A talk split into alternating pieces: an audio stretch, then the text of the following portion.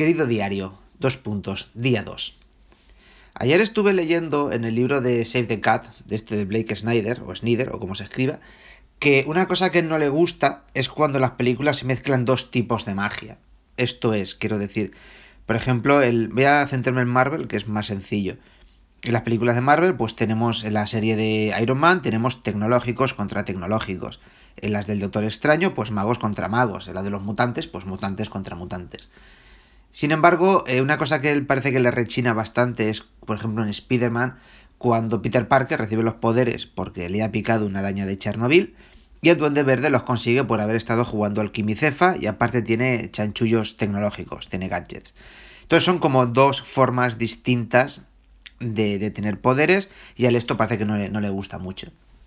A ver, por un lado, la teoría me parece interesante, ¿no? Porque esto quiere decir que cuando son similares, similares orígenes, esto da la sensación de que este, estas películas transcurren en una especie de, microuniverso cerrado con sus propias leyes internas y hace pues que todo tenga un, consenso, tenga una concordancia y ya haya una armonía, ¿vale? Todo se da la razón mutuamente, es decir, tecnología contra tecnología, perfecto. No pasa nada. Luego también eso tiene otra ventaja, ¿no? Que es que en el cine van siempre a contrarreloj, tienen un tiempo limitado para contar las cosas y esto resume mucho. Porque, bueno, si el bueno consigue los poderes de tal manera y el malo también. Vale, se acabó, fin de la historia. Eh, en cambio, cuando metemos diferentes orígenes, por ejemplo en el caso de Spider-Man, o si metiéramos tecnología contra mutantes, bueno, que vendría a ser el caso de Spider-Man, tecnología contra mutantes, o dioses contra gente con trajes raros, o magos contra tecnologías, tal. Esto ya sería, parecería como una especie de crossover, y se mezclan como dos conceptos distintos, y este microuniverso demostraría ser mucho más complejo. Y parece ser que a la mayoría de la audiencia este tipo de cosas se les hace bola y les puede estallar la cabeza como un gremlin en un microondas. Pero en fin, claro, porque ahí vamos a lo típico de cuanto más, cuanto más básico, mejor. No rayemos al público, no, que no piensen demasiado.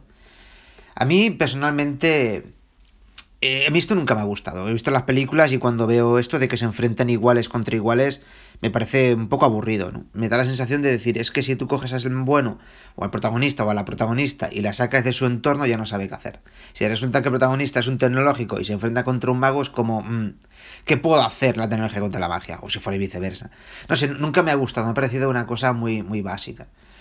De todas las maneras, eh, de, cara, de cara a la escritura, eh, que al fin y al cabo lo que a mí me interesa, esto tampoco es un gran problema, ¿no? O sea, porque al fin y al cabo la, en la escritura siempre el lector se toma las cosas con más, con más calma, eh, estamos más acostumbrados a que en la ficción y en la fantasía las cosas sean mucho más complejas y en los libros se puede crear mundos mucho más complejos de los que se pueden crear en una película.